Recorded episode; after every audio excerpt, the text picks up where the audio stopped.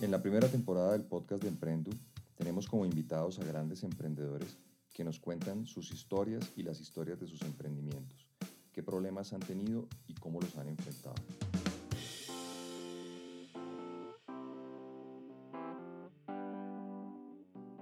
Muy buenas tardes a todos. Estamos con Rodrigo Torres. Rodrigo Torres es un publicista que tiene una larga trayectoria profesional. Fue vicepresidente creativo de JWT 12 años y antes de eso cre director creativo de Low y trabajó también en Leo Burnett. Rodrigo Torres es uno de los publicistas más exitosos en Colombia. Se ganó un premio Cannes y también fue jurado en Cannes. Y recientemente, o hace ya algunos años, eh, se lanzó como emprendedor y fundó una agencia que se llama ERE. Rodrigo, buenas tardes. Buenas tardes, Rafael. Muchas gracias por su invitación a su eh, naciente podcast, a su incursión en el mundo del podcast. Muchas gracias a usted, Rodrigo, por, por acompañarnos. Rodrigo, ¿cómo es la historia suya para convertirse en emprendedor? Eh, yo creo que cuando estaba arrancando la agencia de publicidad en la que, a la que entré a trabajar era la agencia más creativa de ese momento y era de tres socios, de tres emprendedores y esa primera impresión pues fue, eh, me conquistó, me, se me volvió como una especie de ejemplo a seguir, me pareció em, muy bonito ser el, el, la persona que dentro de una compañía eh, no solo tiene una parte en el proceso, sino que tiene cierta injerencia en hacia dónde es ese proceso. Em, Después me tocó otra agencia em, de socios locales, o sea, de otros emprendedores. Y lo mismo, y casualmente también era la agencia más creativa de ese momento. Y me pasó lo mismo, la, la, la forma de operar, la personalidad de esos, de esos emprendedores y el hecho de que ellos tenían mucha más injerencia sobre lo que hacen en su compañía eh, me resultó como muy tentador, muy inspirador y siempre lo tuve como en la parte de atrás de la cabeza, pero me demoré mucho tiempo en, en, en hacerlo yo. Venga, una vez hablando con usted me decía que en el fondo el, creativo era como un mago y que los clientes estaban buscando magia. Entonces usted, eh, ¿cómo, cómo fue la...? No, no, no, es, no es algo que yo piense, yo creo que es algo que piensa otras personas eh, pero me parece que eh, el debate está abierto sobre si, si en la publicidad hay algo de magia. Eh, entre, entre otros, hay un, un, gran publicista, lo que usted podría llamar legendario, vivo, un tipo que creó una compañía increíble que se llama BBH, y él se llama John Hegarty, y él tiene un libro en el que específicamente habla de convertir la inteligencia en magia y desarrolla mucho el tema de lo que los clientes están buscando es esa cosita medio mágica que no hay en todas las compañías, que no hay en todas las culturas y que no hay en todas las personas, eh, y que él llama magia, y que básicamente creo que tiene que ver es con el proceso de, mirar de otra manera las cosas. Eh, yo particularmente no, no, no sé si, si tiene algo mágico o eh, para el caso, para eh, la palabra está ahí para reemplazar si hay algo irreemplazable y humano. Em, pero, pero digamos, uno sí se da cuenta que hay, que hay marcas y hay campañas que, que, que son como una pócima para una marca, es decir, que efectivamente les llega y las transforma y las convierte en otra cosa ¿Eso es producto de, un golpe creativo o es producto del trabajo intenso? Mejor dicho, ¿es ¿la magia es talento o la magia es esfuerzo? Eh, yo creo que eh, como la respuesta a eso es muy fácil porque me parece a mí que como en absolutamente todo es un gran bloque de esfuerzo y un bloque de talento. Eh, hay que tener un talento para lo que usted hace. Em, el talento está dado mucho por el interés que a usted le despierta algo. Las personas a las que les gusta el fútbol tienen mucho más chance de volverse buenas en el fútbol, de, que las llamen talentosas, si les gusta mucho, si les atrae mucho. Eh, y en la publicidad es parecido. Si a usted le atrae mucho eh, la publicidad, eh, si a usted le atrae mucho comunicar a nombre de una marca, inventar cómo debe comunicar la marca, inventar eh, piezas de comunicación para esa marca, darle una voz a esa marca, impresionar a otras personas como Cyrano de Bergerac, pues a favor de esa marca, que a usted le gusta mucho eso, termina desarrollando un talento seguramente, y si ese talento lo combina con mucho esfuerzo, yo creo que pues termina haciendo cosas buenas. Em, cuando usted hablaba de, de, esos momentos en los que algo resulta como una pócima para una marca, yo creo que se puede decir también de todas las demás profesiones. Y, no le estoy quitando ningún mérito a la mía.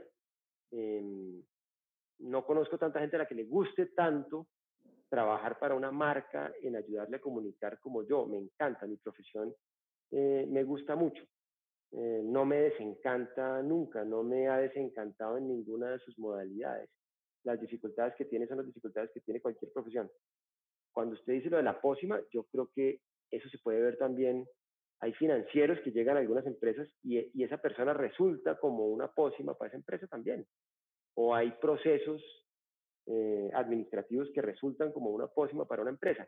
Con eso no quiero decir que la publicidad no tenga algo de talento, yo creo que sí lo tiene.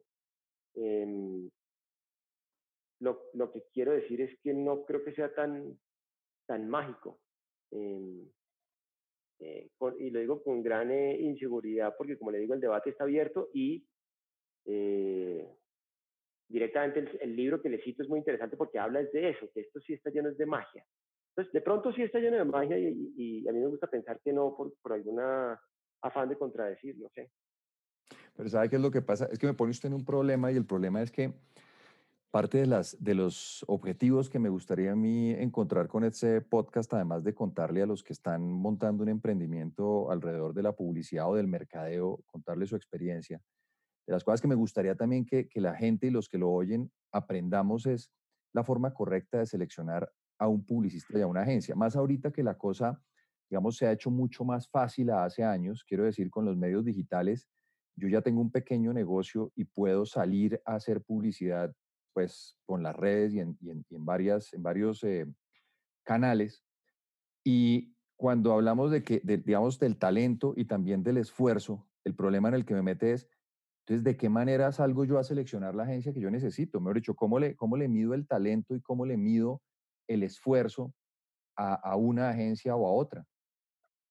Bueno, vea, yo por casualidad de la vida terminé haciendo mi carrera en agencias extraordinariamente buenas, con jefes extraordinariamente buenos eh, y con clientes también extraordinariamente buenos de todos los tamaños. Eh, yo pienso respecto a eso que usted dice bastante y lo pienso desde que estoy, eh, desde que estaba recién empezando en publicidad y me parece que la mayoría de los anunciantes, clientes, empresas, marcas, escogen su agencia con un proceso que no los lleva a escoger la que más les conviene. Em, le pongo un paralelo con la ropa.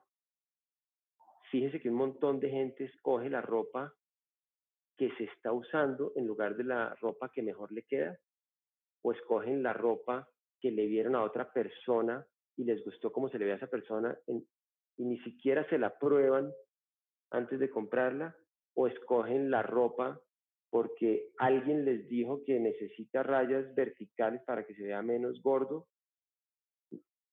Normalmente si usted no escoge la ropa que mejor le queda a usted mirando eh, de qué color es, mirando cómo ese color se ve contra su color de piel, mirando que le quede bien la talla, usted termina con algo que de pronto está de moda pero no le queda bien a usted, o con algo que de pronto le queda bien a otra persona pero no a usted. Y me parece que muchas veces el proceso que ya está instaurado lleva a los clientes a desilusionarse de la agencia que escogieron porque pensaron que estaban escogiendo una cosa y después de un año de trabajar descubren eh, que tenía, por ejemplo, los mismos defectos que su agencia anterior y no lo vieron en el proceso. Em, Pero consiguiendo con su analogía, si, si se le lleva a uno tanto tiempo en la vida aprender a vestirse, imagínese ahora la selección de una agencia, mejor dicho, ¿cuál es, cuál es la, de qué manera sé yo qué me queda bien? Entre otras cosas, porque lo, que me quedaba bien a los 20 años no es lo que me queda bien a los 40. De acuerdo. Pero me parece que es lo mismo que la ropa exactamente y es pararse al espejo y mirar cómo le queda, en qué medios está.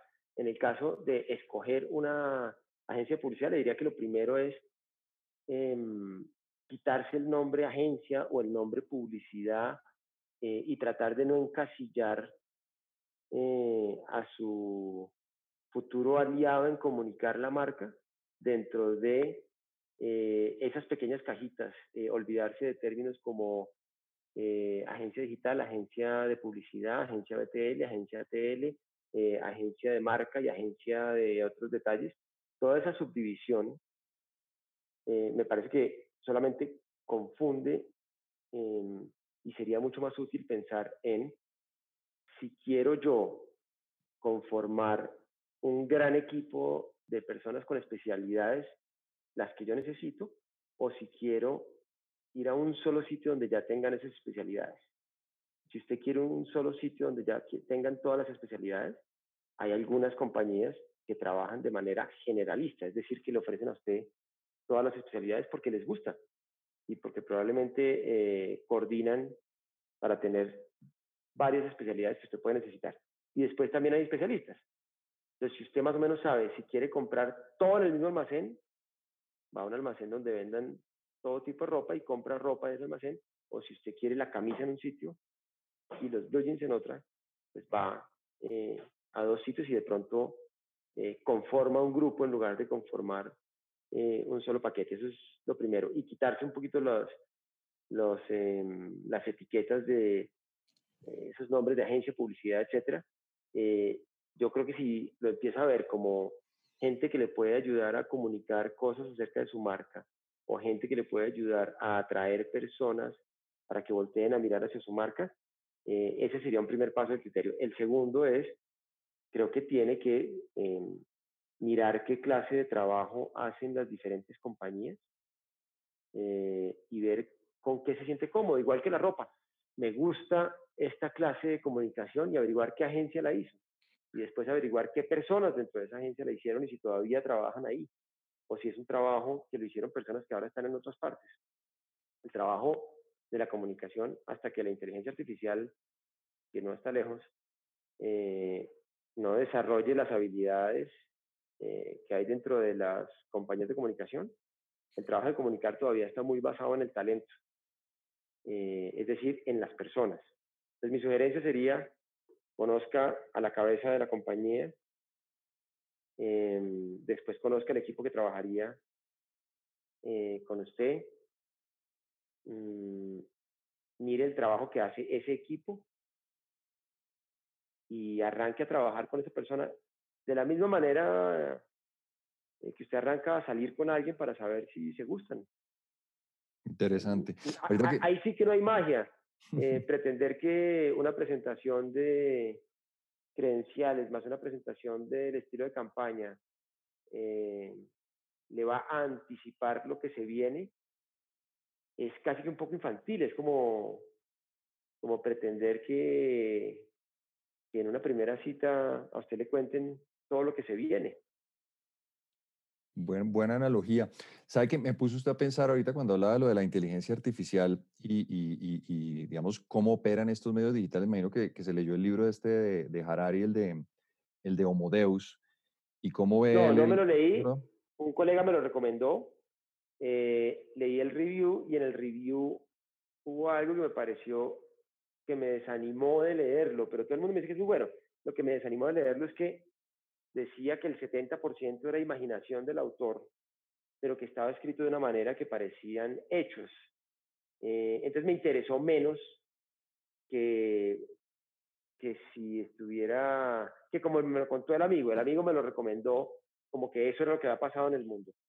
Eh, cuando leí el review, me, pues, me confirmó una suposición que tenía y es pues probablemente mucho mucho de lo que la gente dice que pasó es, son supuestos. De la arqueología tiene muchos supuestos.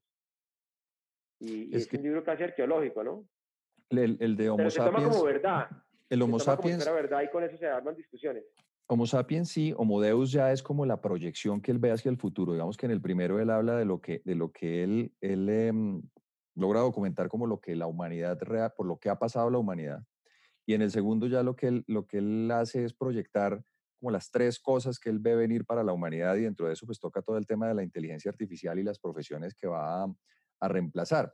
Y digamos que, que, se lo digo es porque hay un punto que, que, recordé mientras hablábamos que a la primera persona que se la oí fue a usted y me pareció muy interesante y es el tema del, del odio como, como sentimiento que gobierna varias de estas redes sociales. Es decir, yo le oí a usted por primera vez que el, que el ser humano con los años había perdido sus eh, espacios para expresar odio y que había leído usted de algún autor que, que las redes, y especialmente, por ejemplo, Twitter, se ha vuelto la red de, de, de, donde uno vaya a gritar y a votar su odio.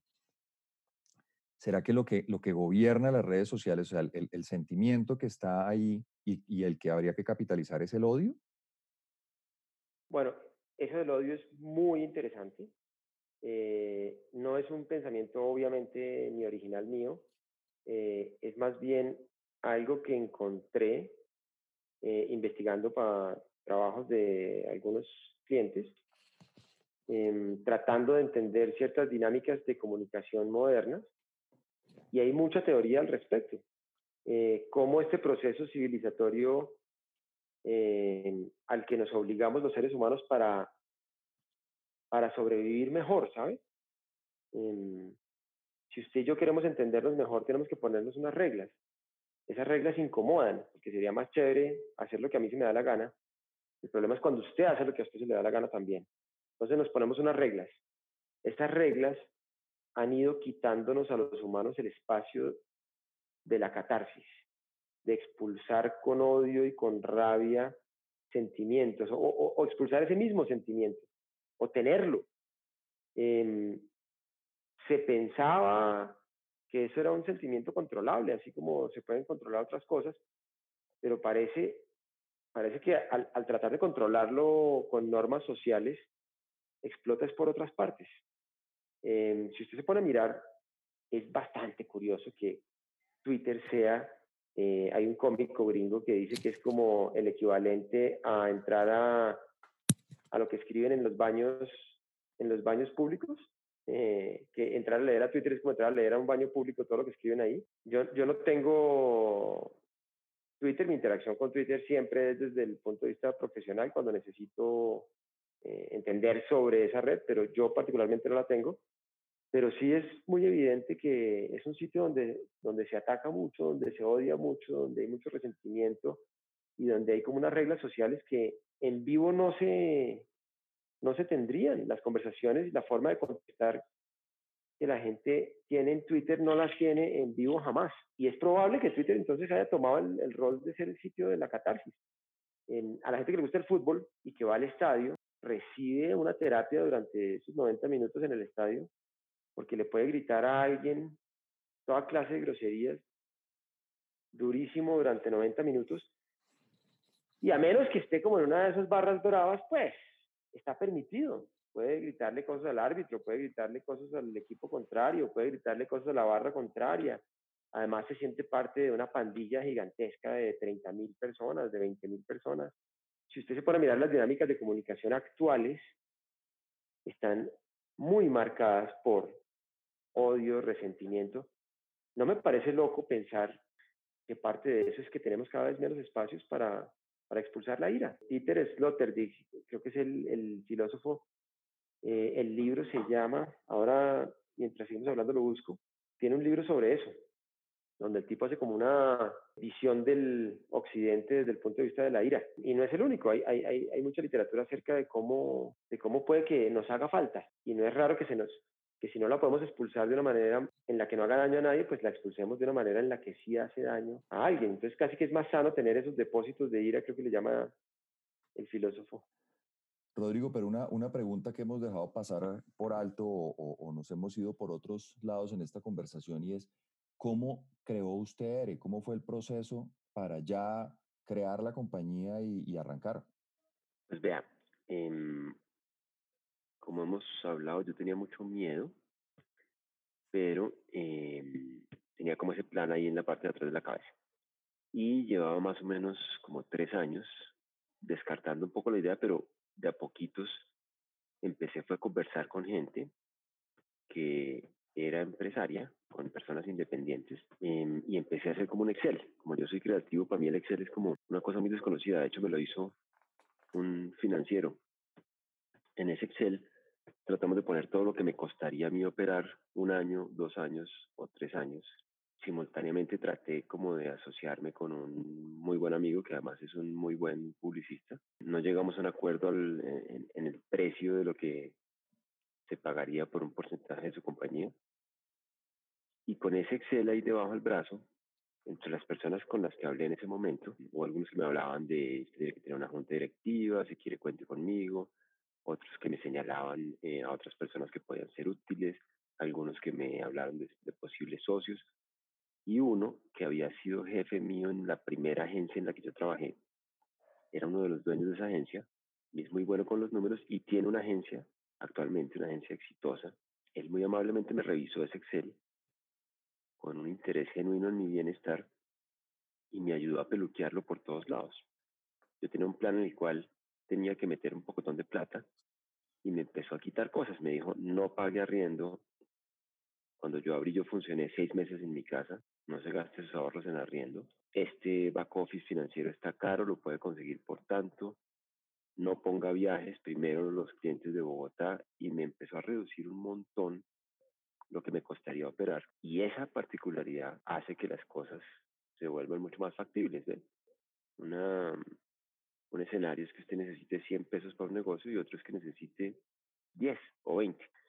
Al final, pues me di cuenta que, por lo menos el mío era un negocio que no necesitaba capital.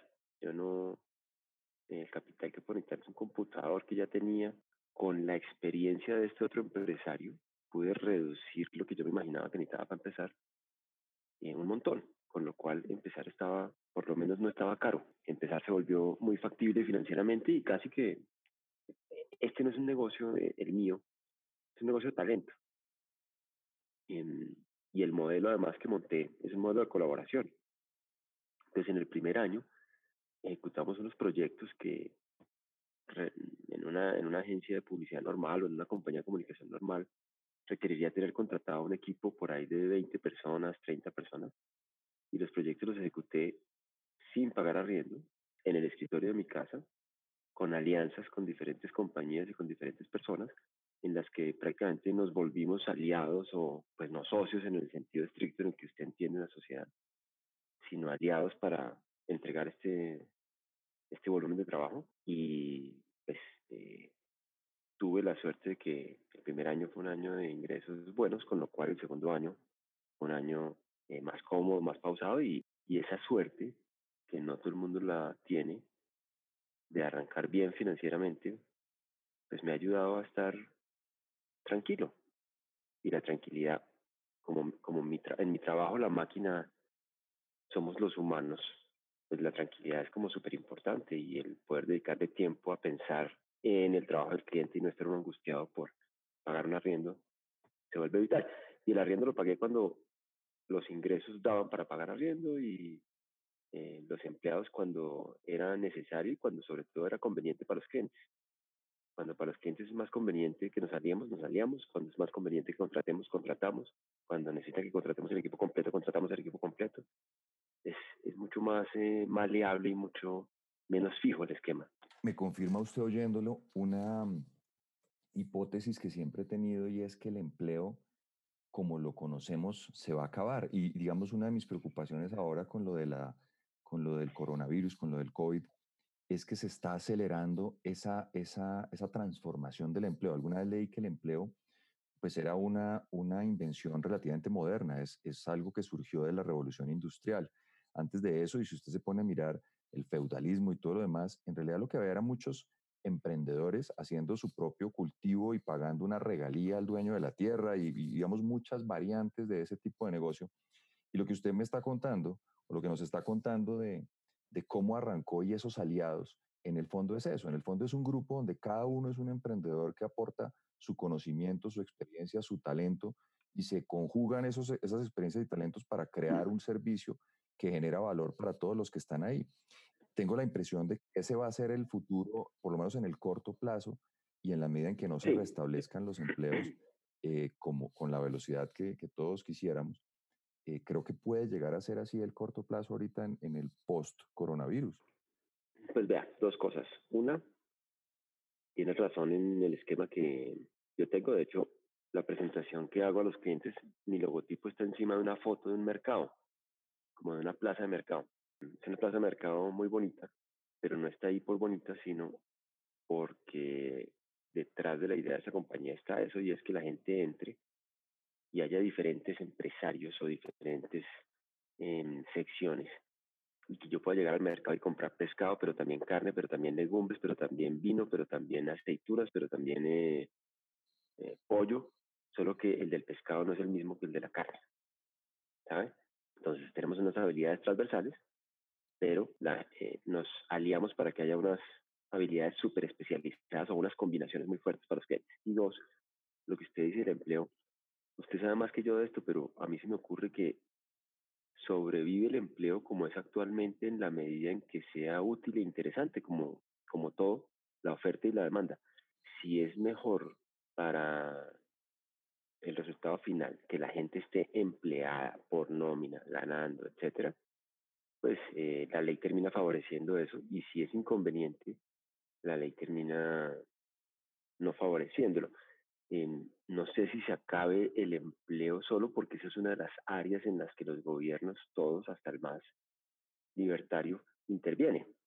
Y es, si esta persona está en determinadas condiciones, tiene que hacerle un contrato a término indefinido estas, con estas características. Pero, por otro lado, eh, en las alianzas hay ventajas y desventajas. Usted apuntó a unas ventajas, pero también, pues usted mismo, empresario, a veces decide a esta persona la quiero tener empleada y la quiero con este contrato y la quiero con eh, prestaciones y la quiero así. No quiero un aliado, no quiero esas condiciones informales, quiero las formales. Lo interesante es poder como jugar con ambas, ¿no? No, no sé si se va a acabar el empleo por virtud de que el modelo de colaboración es chévere, porque si usted necesita eh, los empleados que tiene con el café, pues es que fíjese que lo, que lo que yo estoy viendo, pero por supuesto es una percepción absolutamente personal. Yo lo que estoy viendo es que la forma de rescatar en el corto plazo empleos es hacer muchas más flexibles las condiciones laborales. Y eso hace, es que, es que a la hora de la verdad se vuelve la diferencia entre un esquema fijo y un esquema variable para efectos de los, de los costos de las empresas. Ah, eh, oía una, una entrevista que le hicieron a Alberto Bernal, el economista que me gusta mucho, y em, él hablaba, por ejemplo, de sus condiciones laborales en Estados Unidos. Él trabaja como asesor o como, o como tal vez como consultor de una firma. Decía que en Estados Unidos parte del éxito por el cual pudieron recuperar tan rápido los empleos en los, en los meses anteriores. O sea, el primer mes se perdió una cantidad de empleos gigante, pero rápidamente en el segundo, en el tercer mes de la pandemia, se han ido recuperando. Es porque en Estados Unidos a la gente cuando la retiran de su trabajo, que fue lo que pasó el primer mes, eh, no hay que pagar una cantidad de parafiscales y de cosas altísimas que hace que esa misma empresa, cuando la situación mejora, recontrate a esa empresa rápidamente. Entonces, mire lo curioso. En Colombia, cuando usted tiene que tomar la decisión, porque desafortunadamente a veces hay que tomar esa decisión, como en estas circunstancias, de sacar gente, y se sacan a las personas, es tan alto el costo en el que incurre la compañía y queda tan afectada con esas liquidaciones, que se demora mucho más a la hora de rebotar y de recuperar esos trabajos. Entonces, curiosamente, lo que parecería ser una protección para el trabajador termina repercutiendo en contra de su propio, de la, de la propia recuperación de ese empleo, ¿sí ven? Sí, yo estoy de acuerdo con usted. Eh, no solo en eso, sino que en esas ideas de los eh, niveles fijos para ciertos salarios, para ciertos cargos, también impiden un montón de, mm, de personas mejor entrenadas si usted se pone a pensar en una persona que no tenga para ir a la universidad, pero tiene la disposición de trabajar por menos plata, esa persona puede entrar cuatro años antes a una compañía a aprender desde abajo y cuando lleva tres años es mejor que alguien que sí se graduó de la universidad. Se le hace un favor a, a, a las personas que no tienen para estudiar cuando las empresas tienen la facilidad de contratar aprendices a bajo costo. Porque un aprendiz, si el aprendiz toca pagarle lo mismo, haya estudiado o no haya estudiado, usted va a contratar a un aprendiz que haya estudiado. Con lo cual el que no estudió se quedó atrás para siempre. Ni siquiera tuvo el chance de regalar un poco de salario para ganarle y compensar con el que ya estudió en la universidad. En algunas de las regulaciones uno sí nota que terminan teniendo el efecto contrario al que quieren, que es generar cierta igualdad y como que la igualdad se genera es cuando hay igualdad de competencia, ¿no? Cuando usted y yo podemos competir y yo ver que de pronto soy más alto, entonces voy a usar mi altura y usted de pronto es más fuerte, entonces va a usar su fuerza. ¿Qué tanto realmente la academia hace al profesional en el caso de la publicidad? Yo creo que depende mucho de los profesores, como casi todo. Si a usted le tocan los profesores increíbles, va a decir que le fue bien. Si le tocan los profesores regulares, probablemente va a salir diciendo que no aprendió mucho. Yo tiendo a pensar que mi profesión requiere eh, más de un conocimiento que se adquiere en carreras como literatura, filosofía, historia.